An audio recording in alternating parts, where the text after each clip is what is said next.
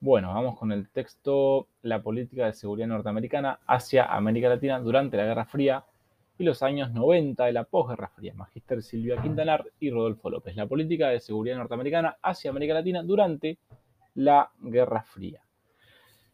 Desde 1947 los asuntos referidos a la Guerra Fría modelaron las políticas norteamericanas con respecto a América Latina.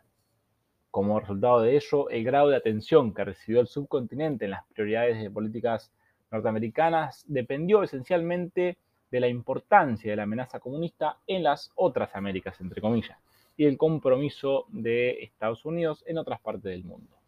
La idea de hemisferio occidental, de una relación especial, entre comillas, entre las Américas, perdió mucho su significado después de la Segunda Guerra Mundial, con su aceptación de papeles internacionales amplios y la persecución de estrechas relaciones con Europa, incluido el desarrollo de la OTAN en 1949. Estados Unidos casi abandonó la idea de las dos esferas mundiales separadas y distintas. El interés de Estados Unidos por América Latina se vio sepultado por los problemas postbélicos, la reconstrucción de Europa, la contención de la Unión Soviética y más tarde el comunismo en Asia. La posición eh, adoptada por los líderes norteamericanos durante esa era fue que se debía detener el comunismo y que debíamos apoyar a los gobiernos anticomunistas. Em, desde este punto de vista, la política de contención en América Latina no era un área, para América Latina, perdón, no era un área prioritaria. Allí la amenaza soviética fue considerada solo un peligro potencial, entre comillas, y la actividad diplomática del país del norte se centró en la conformación del sistema interamericano diseñado en la Conferencia de México y puesto en marcha por el Tratado Militar de Río de Janeiro en 1947 y la creación de la OEA en el 48, construyendo así un esquema multilateral en el cual se afirmaba la hegemonía norteamericana. El TIAR estrictamente no puede considerarse una alianza militar. Permanece entre las naciones permanente, perdón, entre las naciones del hemisferio. Es una fuente de principios, procedimientos y coordinación de seguridad mutua.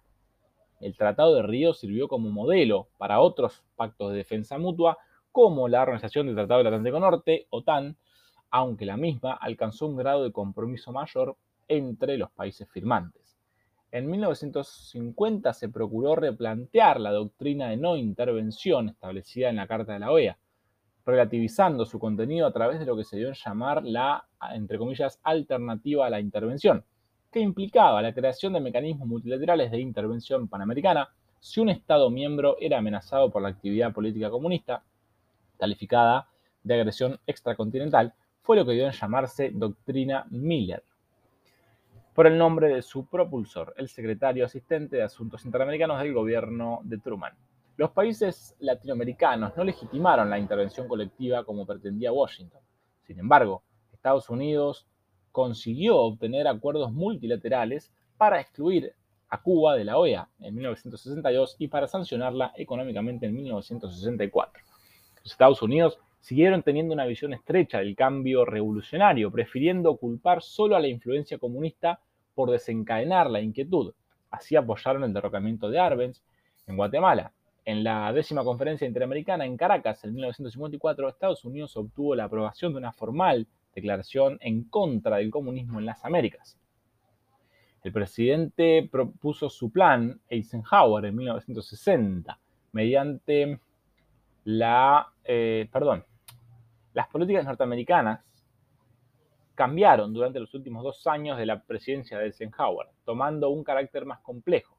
La preocupación por las cuestiones del desarrollo comenzarían a competir con la eh, represión como la respuesta oficial al cambio revolucionario en América Latina. Esta dicotomía fundamental de la relación entre Estados Unidos y América Latina serviría como trasfondo, como trasfondo para la mayor prueba, la revolución Fidel Castro en Cuba en el 59. El presidente propuso su plan Eisenhower en el 60, mediante la cual aumentaba la ayuda económica a América Latina y se diseñaron planes de intervención forzosa en contra de Castro que serían llevados a cabo con total fracaso en la Bahía de Cochinos durante la presidencia de Kennedy. Kennedy entró en la Casa Blanca en el 61. Em, en aquel entonces Washington sentía temores crecientes de que a través del complejo Cuba y de los esfuerzos internacionales eh, de la Unión Soviética, la revolución se diseminará, perdón, se diseminará rápidamente de un extremo a otro de América Latina. En 1961, Kennedy propuso la Alianza para el Progreso, que combinaría la ayuda exterior norteamericana con el apoyo a la reforma democrática. La Carta de Punta del Este eh, fue el programa, un programa lanzado por Estados Unidos, se lanza la Alianza para el Progreso y tenía tres objetivos oficialmente declarados. Crecimiento económico, cambio cultural y la democratización política. Serían eh, las condiciones para la ayuda económica de Estados Unidos. Después de la muerte de Kennedy, la política de Estados Unidos hacia América Latina se volvió más conservadora. Es allí donde surge la doctrina Mann, eh, que consistía en cuatro objetivos principales. Uno, fomentar el crecimiento económico y ser neutral en la reforma social. Dos, proteger las inversiones de Estados Unidos en el hemisferio.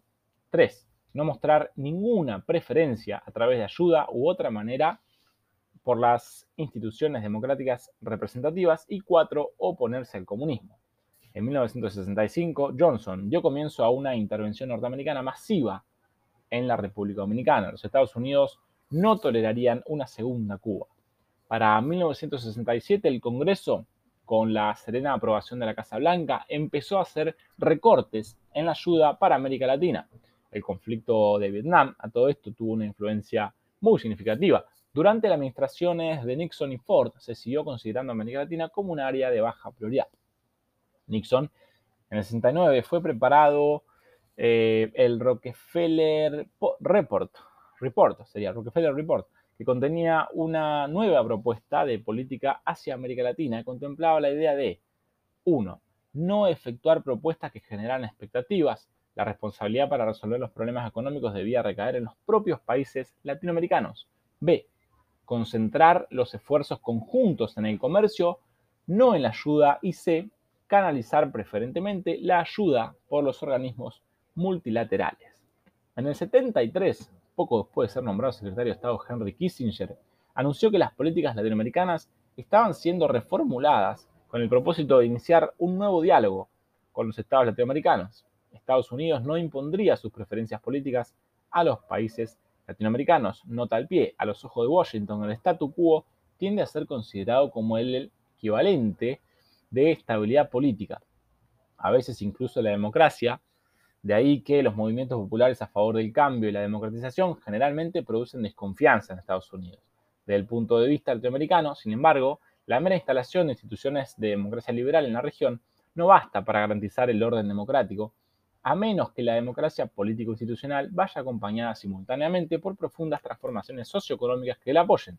El diálogo interamericano, que congregó a distinguidos ciudadanos privados de Estados Unidos y América Latina, afirma en su primer documento, que es conveniente que los conflictos este-oeste permanezcan fuera de la región y que este propósito no se ve favorecidos, entre comillas, si Estados Unidos se, pone a los se opone perdón, a los cambios en la región simplemente porque disminuyen la influencia de los Estados Unidos y por lo tanto ellos son percibidos como ventajosos para Cuba y la Unión Soviética a menos que estén claramente relacionados con asuntos básicos de seguridad.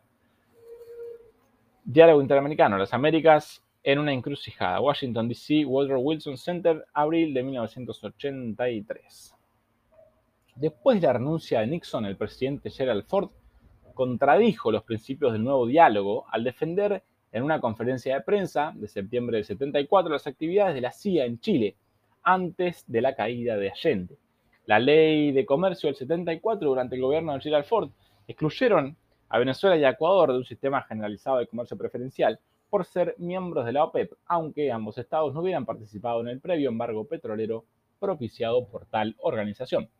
Jimmy Carter, en 1977, anunció que ahora estamos libres de ser ese temor desordenado, perdón, Ahora estamos libres de ese temor desordenado al comunismo, que alguna vez nos hizo abrazar a cualquier dictador que contrapusiera ese temor. La administración demócrata defensora de la democracia y los derechos humanos, paradójicamente, significó el endurecimiento de las relaciones con diversos estados latinoamericanos por los derechos humanos, las exigencias de no proliferación, el corte de las transferencias de armas y ciertas formas de asistencia económica a las dictaduras y otros temas. El presidente era percibido como responsable de una declinación general del prestigio y la influencia norteamericanos en todo el mundo. El hecho de que Carter obtuviera en América Latina el respeto de aquellos que buscaban terminar la represión militar no ayudó a detener la oleada conservadora en Estados Unidos. Cuando Ronald Reagan asumió la presidencia en el 81, resolvió recuperar el papel predominante en el hemisferio. La perspectiva em, del mundo del presidente Reagan estaba basada en la premisa de que el desorden y el terrorismo internacionales resultaban de las actividades de la Unión Soviética y sus agentes. La administración Reagan desarrolló una visión estratégica geopolítica de la cuenca del Caribe con el interés puesto en América Central. La hipótesis más importante era que el equilibrio de poder mundial podía ser cambiado con el aumento de poder soviético dentro de América Central. La seguridad de la cuenca del Caribe era vital para Estados Unidos, cuyos intereses estaban amenazados por las actividades destinadas a establecer dictaduras marxistas-leninistas al estilo cubano, aliadas a la Unión Soviética. Había surgido la teoría del domino. Estados Unidos instruyó un programa de consistencia, perdón, un programa de asistencia a los guerrilleros nicaragüenses antisandinistas llamados Contras, a las Fuerzas Armadas de El Salvador que luchaban contra la insurgencia y a Honduras por servicios concurrentes. Las acciones norteamericanas también fueron la invasión de Granada en 1983 y la colocación de minas en los puertos nicaragüenses en el 84. El gobierno de Reagan, Estados, en el gobierno de Reagan, Estados Unidos diseñó un programa de preferencias comerciales y ayuda económica para gobiernos caribeños amistosos dominados, perdón, denominado Iniciativa de la Cuenca del Caribe con el resto de los países de América Latina, el gobierno de Estados Unidos actuaba entendiendo que sus relaciones debían verificarse a través del sistema internacional mundial y de los organismos internacionales y no al revés de mecanismos hemisféricos. Los vínculos económicos debían darse a través del mercado y del sector privado. El estallido conflicto militar anglo-argentino en el 82 puso en tela de juicio la validez del TIAR como mecanismo de defensa hemisférica los problemas de América Central no pudieron ser resueltos con los mecanismos del sistema interamericano. La solución a la crisis centroamericana derivó de los propios países involucrados y de la participación de los países de América Latina a través de Contadora y el grupo de apoyo. Con el retorno de la democracia de los países del Cono Sur, ganaron impulso nuevas formas de concertación política latinoamericana para resolver los grandes problemas de la región. Los declinantes procesos de integración se renovaron con propuestas estratégicas como el Programa de Integración y Cooperación Argentina-Brasil. Los teóricos conservadores norteamericanos, Grupo de Santa Fe y Jane Kirkpatrick, establecieron eh, una distinción entre el llamado autoritarismo, que sería dictadura de derecha favorable a la empresa privada, y el totalitarismo, dictadura de izquierda con economía estatizada. Para Kirkpatrick, el autoritarismo era tolerable y hasta necesario en ciertos casos, en tanto que el totalitarismo debía ser atacado y destruido implacablemente. Cuando se inició el proceso de democratización política a partir del 83, el presidente Reagan y sus asesores quedaron sorprendidos. Comenzaron a revisar sus tesis y se convencieron de que efectivamente para los intereses del norte era conveniente la existencia de gobiernos pluralistas en el sur. Desde entonces en adelante, el discurso oficial estadounidense enfatizará la lucha por la democracia en el hemisferio.